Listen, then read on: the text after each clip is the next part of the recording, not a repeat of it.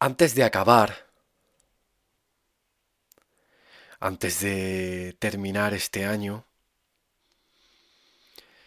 esta semana tuve una reflexión a causa de un recuerdo casi forzado que me vino a la mente. Y es que yo, yo de pequeño era sumamente tímido. Mis compañeros de clase, a los que todavía estamos en un grupo de WhatsApp, todos los compañeros de la EGB, eh, me recuerdan como el niño más tímido de toda la clase. Todos me dicen y me repiten cuando nos vemos lo tímido que yo era. Era exageradamente tímido. Pues, ¿cuál fue la sorpresa cuando paso al instituto? Que yo normalmente me hacía amigo de alguien y es como que me refugiaba en él y, no solía hacer muchos más amigos a pesar de que al final del curso era muy amigo de todos. Pero es como que siempre cogí una amistad en la clase y la he llevado hasta el final. Era como ese amuleto, esa persona en la que me apoyaba, en la que escondía mi timidez. Pues fíjate si era tímido, que había que elegir las asignaturas optativas una vez llegado al instituto y mi amigo cogió, escogió teatro. Y yo con tal de no estar en una clase de optativa con gente que no conozco de nada, elegí teatro también. Empezamos haciendo una obra de teatro. Hicimos Sancho Panza en la ínsula de Barataria.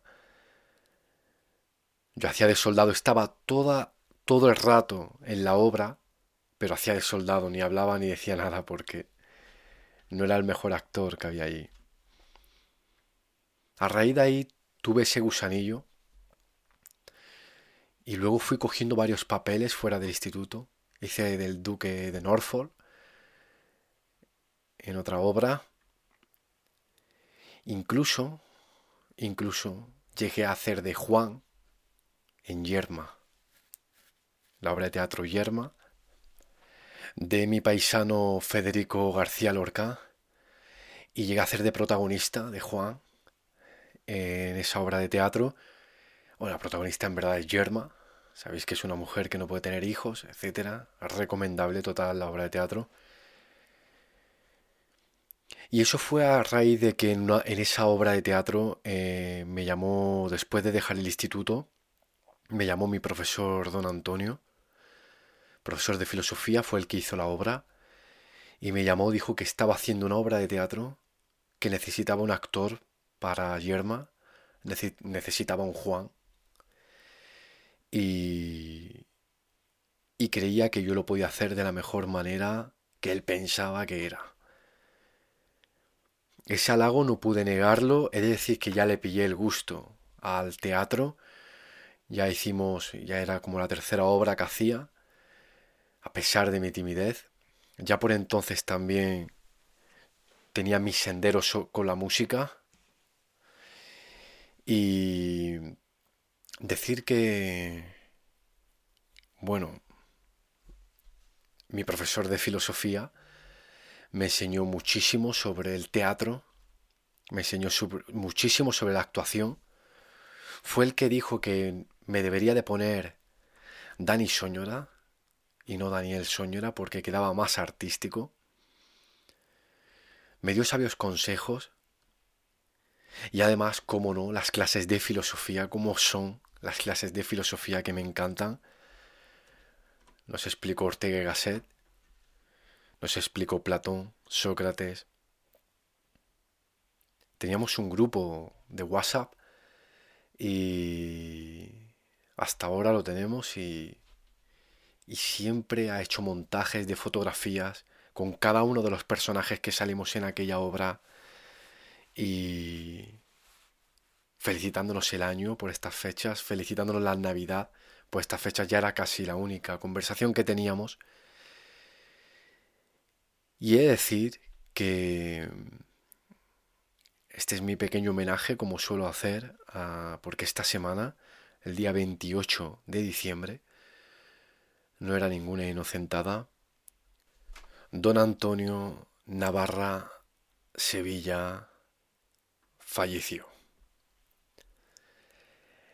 Me llega la triste noticia y sabéis que me gusta siempre hacer el pequeño homenaje a mis seres queridos aquí y contaros lo que más me gusta de ellos, lo que más me inquietó, lo que más aprendí. De cada persona aprendemos, de cada persona eh, se nos queda algo, nos llevamos algo. Y de él me quedó que fue cuando retomé el bachillerato después de mi tormenta, de una tormenta que yo viví personal, cuando retomé el bachillerato me convertí en una persona muy aplicada. Aquellas clases en el nocturno, aquellas tardes, aquellos debates, ese punto de inflexión en mi vida. Él siempre valoró mi música, él siempre valoró la cultura, él siempre nos valoró, él siempre hizo lo posible porque estuviéramos unidos. Me es imposible, es imposible no hacerle un pequeño homenaje aquí porque él era un escritor, era un filósofo, era profesor, era actor, era amante de la cultura en, todas, en toda su, en toda su arte, la música, los libros, teatro, cine, en toda, en todo su esplendor. Por ello, don Antonio, quería decirte que recuerdo aquellos textos que nos ibas poniendo en el WhatsApp escritos por ti, de tu libro, eh, los leía cuando vivía en Madrid, cuando cogía el metro, en esa época de mi vida en la que cambió mi vida financiera completamente. Eh, te recuerdo como mis puntos de inflexión. Recuerdo tus halagos cuando te decía mis logros. Espero que estés bien. Recuerdo esos textos filosóficos que nos explicabas. Recuerdo aquellas tardes lluviosas porque entonces llovía más que ahora. La noticia me dejó me dejó muy quieto.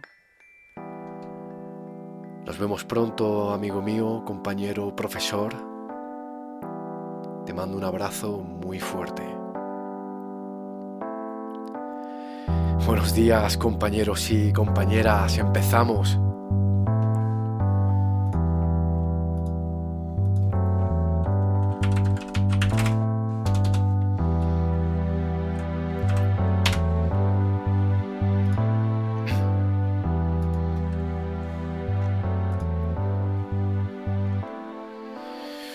Hola, ¿qué tal compañeros y compañeras? Bienvenidos a Salvados por la Bolsa, un programa más, un podcast más, una semana más. Como siempre os invito a que paséis por Discord, podéis encontrarlo en salvadosporlabolsa.com, podéis aprovechar y apuntaros al newsletter, podéis escribirme, mandarme audios como hacéis al 617-867-222 de cualquier tipo. Eh, aprovecho para, que para animaros a que vengáis el 18 de marzo. Se están apuntando bastante ya en la modalidad online y en la modalidad presencial. Eh, estoy satisfecho, estoy contento, la verdad.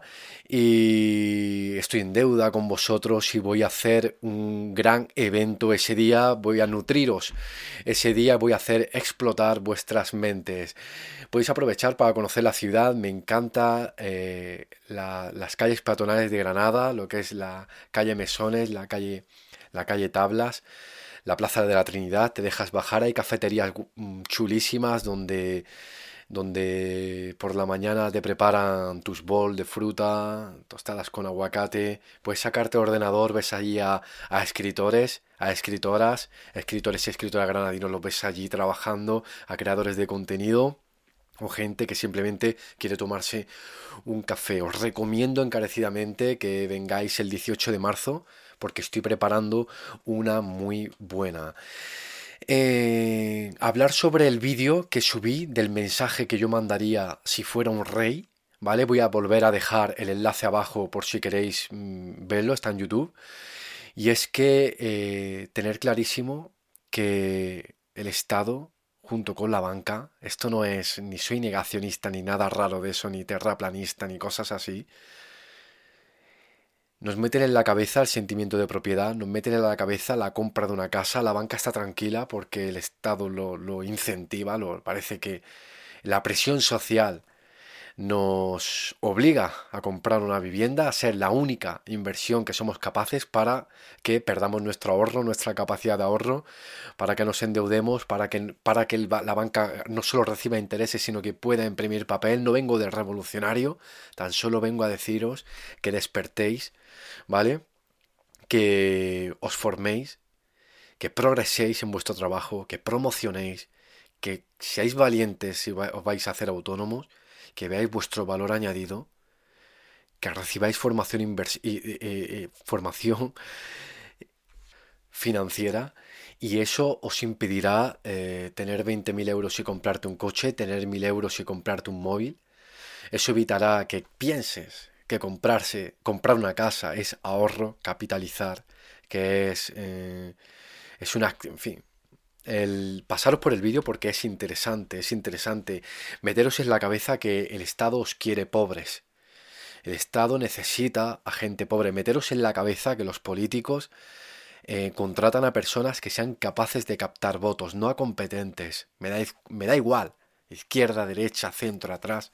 Me da exactamente igual. Todo ese organismo que hay ahí no está hecho para ayudarte. Ninguno va a llevarte trabajo a tu casa. Solo quieren fama, y quieren tu voto.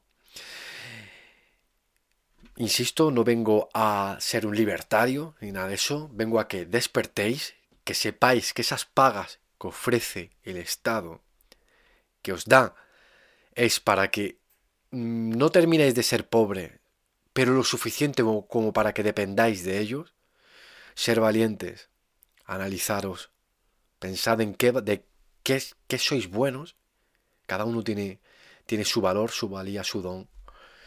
Y explotarlo, exprimirlo y ser valientes.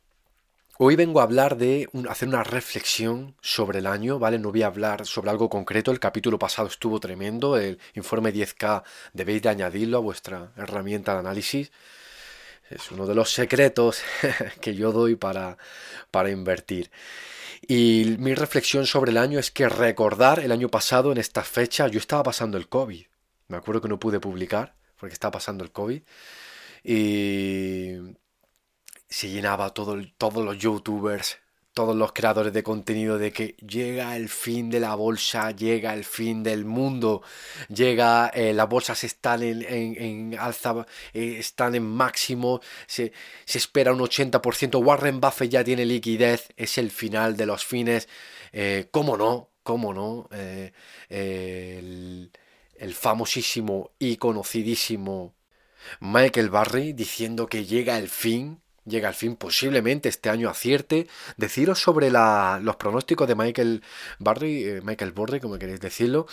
Eh, hay veces que no, es cierto, lo ha dicho la prensa, y hay veces que está exagerado, y hay veces que simplemente ha dicho un comentario, pero es verdad que yo llevo escuchando año tras año ese discurso. Es evidente que la bolsa no va a subir siempre, es evidente que la bolsa no va a caer siempre, Nadie sabe nada, nadie sabe absolutamente nada. Todos estos grandes, todos estos gurús no tienen ni pajolera idea, no tienen ni idea.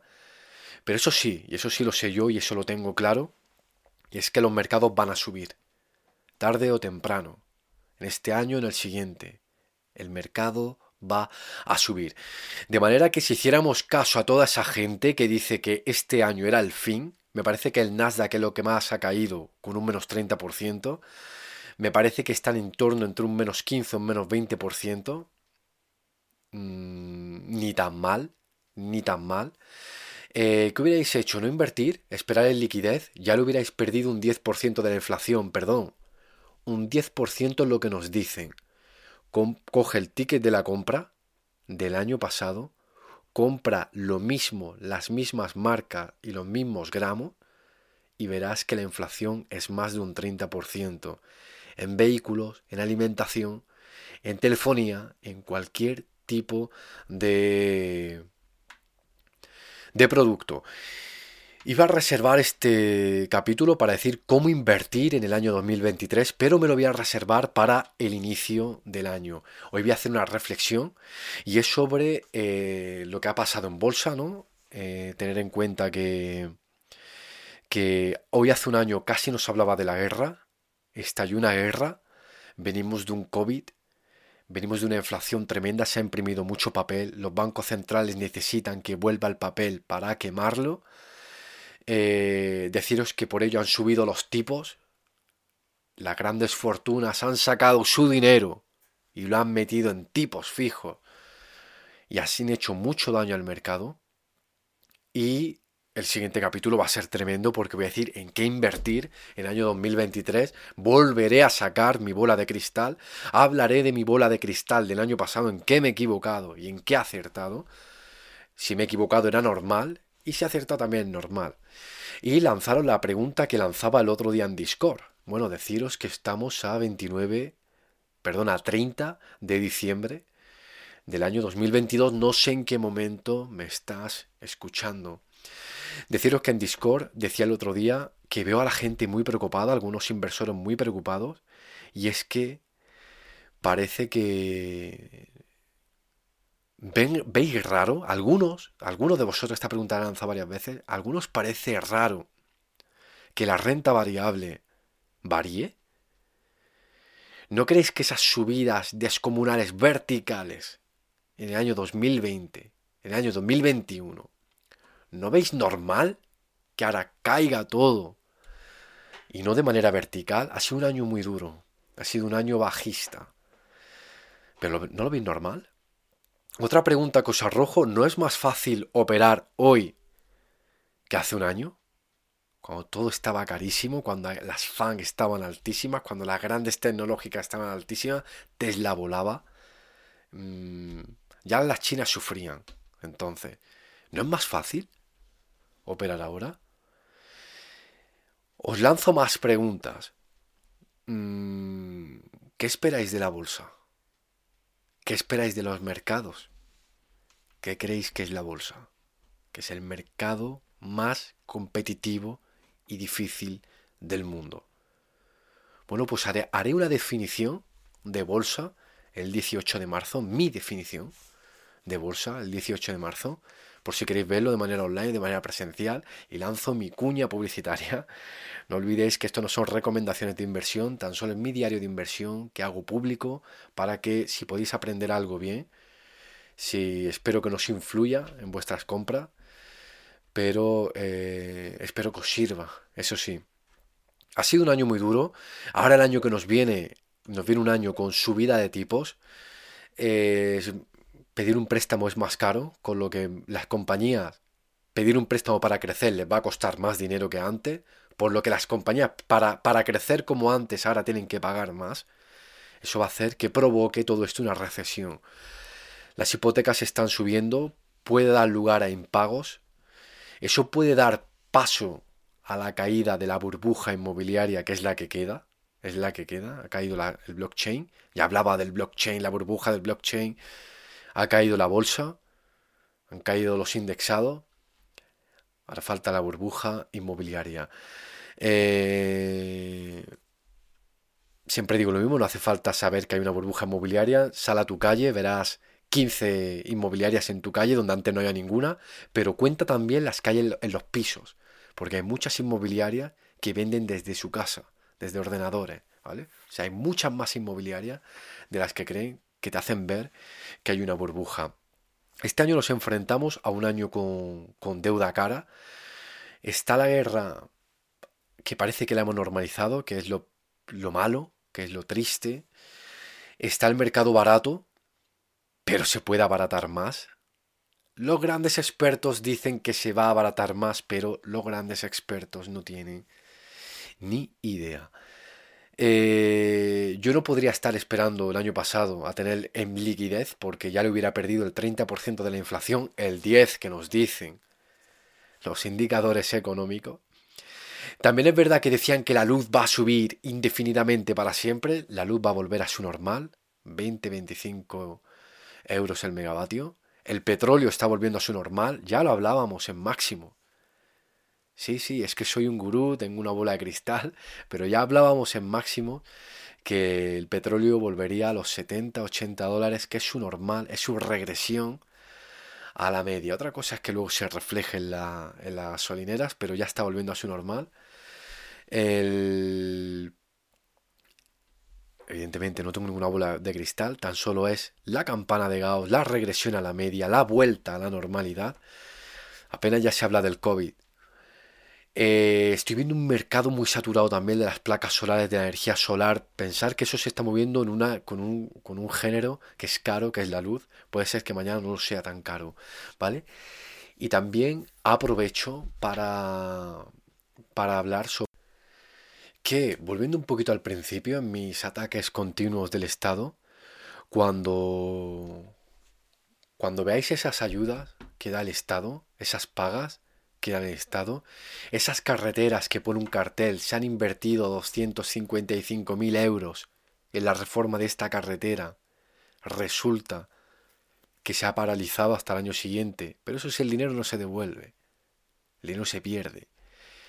Eso, esos gastos del Estado lo vamos a pagar todos nosotros, con subida de tipos, con subida de impuestos, lo vamos a pagar nosotros.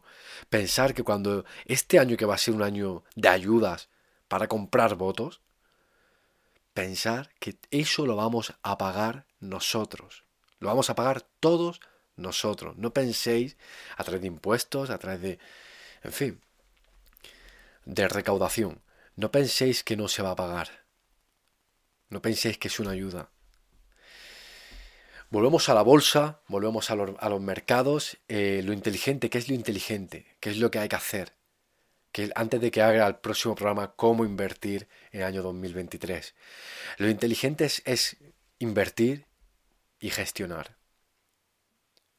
Invertir siempre, cada mes. Gestionar si sucede algo. Si sube, lo mejor es no gestionar. Si rompe máximo, se podría gestionar. Si cae, hay que gestionar. Esto no significa que haya que hacer un estudio mm, continuo y un estudio muy fuerte sobre eh, las compañías, sobre nuestra cartera, para nada. En esta semana casi no he visto los mercados, me he informado un poco por Discord, por cuando comentaban que está cayendo, que el rally navideño está, no hay, qué tal, las ventas que están haciendo para recaudar para consolidar gastos los grandes inversores. Eh, yo hace mucho tiempo que dejé de invertir así. Yo invierto cada mes, miro casi nunca, soy un conocedor del mercado, me considero un gran, un enorme conocedor del mercado, soy un desconocedor de las noticias, soy un desconocedor de los diarios económicos, no tengo ni idea de algunos mm, parámetros macro que salen en las noticias, pero es que cada vez que me reconcilio con los diarios económicos y me pongo a leer las tonterías que dicen, las enormes tonterías que sueltan, y ya cuando veo los, las recomendaciones para el año 2023, las compañías de las que habla, es que me parece de un absurdo porque recuerdo yo cuando mi estilo de inversión era mirar las noticias, informarme, leer hasta la última... Lo único, que saqué positivo de eso es que me dije, cada cosa que lea del diario económico, cada concepto que lea, tengo que entenderlo. Si habla de inflación, si habla de futuros, si habla de binario, si habla de productos complejos, si habla de SEC, si habla de BCE, si habla de lo que sea. Eh, cada concepto que diga tengo que entenderlo. Es lo único que saqué positivo. Mi reflexión sobre este año es que nuevamente, no sé si aquellos gurús que hablaban sobre la caída de los mercados se referían a esta caída. No sé si todavía tiene que hacer más mella. Pero sí sé, sí voy conociendo los, algoritmos de YouTube. Sí voy conociendo los algoritmos, los que sea, lo que se llama los, click, los clickbait. Y es que decir un, todo va a derrumbarse, todo va a caer, la gente clica. Cuando escuchamos en la noticia, llegan lluvias abundantes, todo va bien, eh, se ha reducido la inflación, parece que hasta cambiamos, seguimos, eh, pero si nos dicen algo malo, damos voz, escuchamos. Eso lo saben los medios, estoy cansado de decirlo, pero eso lo, sabe, lo saben los medios y así te manipulan. Ha sido un año bajista, un año muy duro, muy, muy duro. Los que vengáis de invertir en enero mm, o por ahí, habéis sufrido, los que vengáis del largo plazo y se habéis gestionado bien, os ha desacelerado, pero he de decir que ni estoy triste, ni lo veo raro, ni lo veo extraño. Es más, he conseguido algunas posiciones baratísimas que iba detrás de ellas años. He tenido compañías que, han estado en verde este año, he tenido compañías que han subido este año, porque hasta cuando hay crisis, cuando las cosas van mal, hay alguien que se beneficia. Y, y cierro en un menos tímido, menos 10%, estaba en menos 7%, pero estas caídas mm, me están dejando en un menos 10%, pero con el orgulloso porque he superado los índices de referencia, estoy hablando del Yield Today, no en patrimonio, ¿vale? Desde enero hasta ahora. Y, y este año, que haré el, el próximo capítulo, hablaré sobre cómo invertir en el año 2023, en qué invertiría en qué invertiré y, y comentaré algunos de los errores que he cometido este año, ¿vale? He cometido algunos errores, errores graves y, y, tengo que comentarlos, tengo que, decirlo, ¿vale? El, en cuanto a mis reflexiones sobre el, sobre el blockchain, mis reflexiones sobre las criptomonedas este año, recuerdo cuando todo el mundo invertía, todo el mundo invertía en esto. Le hablabas al panadero de abajo y te decía, sí, yo tengo DeFi porque, DeFi, porque tal, no sé cómo, Pompeo no sé dónde. Todo el mundo tenía ese lenguaje raro que salió de las criptomonedas y hablamos de que era una burbuja, pincha la burbuja, ha hecho una criba tremenda, ha arruinado a muchas familias. Ni hablar, ni que hablar del FTX, que eso pinta fatal, pinta muy feo.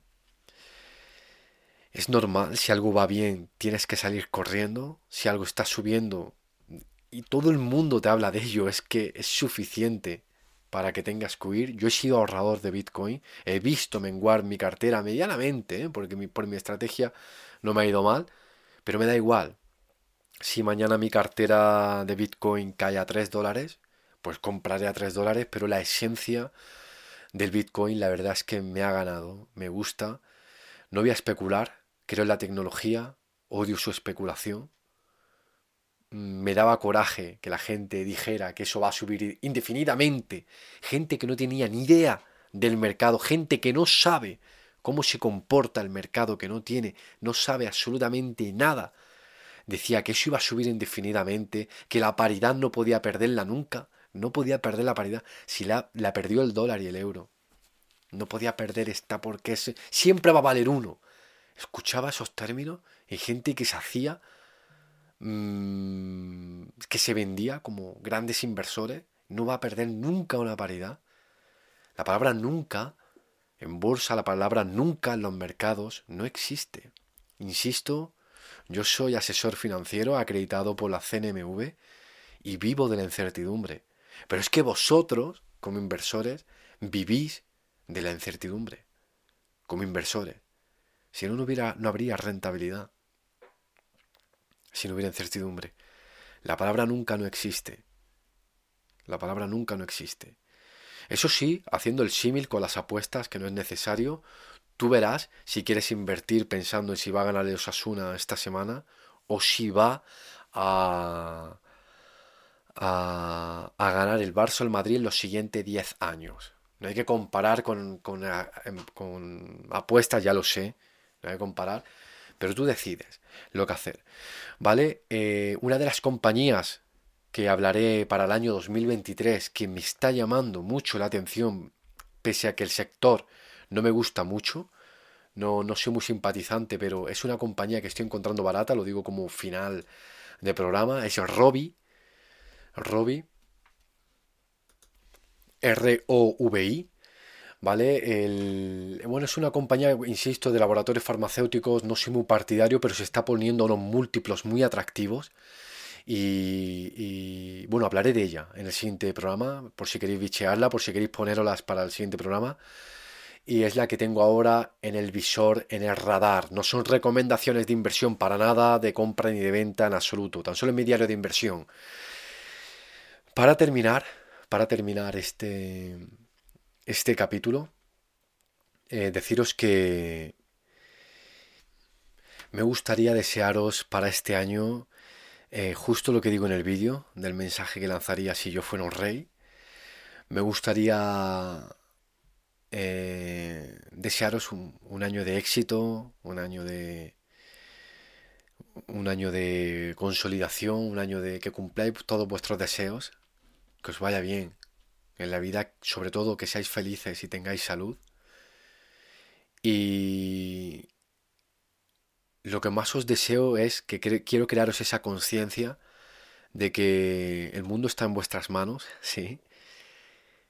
Vuestro mundo, vuestro mundo personal está en vuestras manos, todo depende de vosotros, todo depende de ti, todo depende de lo que hagas hoy y todo depende de lo que hagas mañana y pasado. Tú eres el mayor responsable de tu infelicidad y de tu felicidad, tú eres el mayor responsable de los logros que tienes y los que no has conseguido Tú eres el responsable de toda esa mala suerte que dices que has tenido. Al fin y al cabo, el fin del mundo quizás llega cuando se acaba la vida. Quizás nuestro ciclo es lo que nos marca el inicio y el final del mundo del que hacemos aquí. Pero quiero desearte que te valores, que te quieras que te aceptes, que te adaptes, que pienses en ti, que pienses en esa vida que imaginabas cuando eras pequeño, que pienses en todos esos deseos cuando ibas a clase, cuando antes de dormirte. Y quiero que te levantes con más fuerzas que nunca.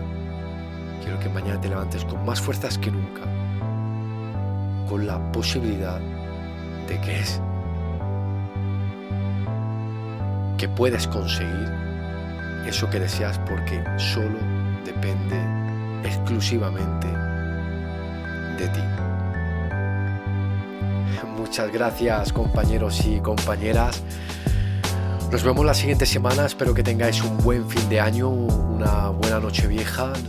Qué momento me estás escuchando. Si espero el 18 de marzo. Se está apuntando mucha gente. Estoy muy feliz, muy contento. Por eso me estoy preparando un gran evento. Espero que paséis por salvadosporlabolsa.com, que os apuntéis a todo lo que hay ahí, que me dejáis mensajes, me encantan los mensajes que me dejáis. Y oye, gracias por los apoyos que me dais, lo que le dais al botón apoyo, apoyo económico, son una sorpresa cada vez que me lo dais, os lo agradezco enormemente. Todo lo que, todo el dinero que se saca de ahí es para reinvertir en el estudio, el botón apoyo de iVox que, que, apoyáis todo lo que hago para reinvertir en el estudio. Este micro se ha comprado de ahí, este, estoy mirando tarjeta de sonido se ha comprado de ahí. Muchas gracias, sois vosotros lo que hacéis esto posible. Un abrazo compañeros y compañeras, paz.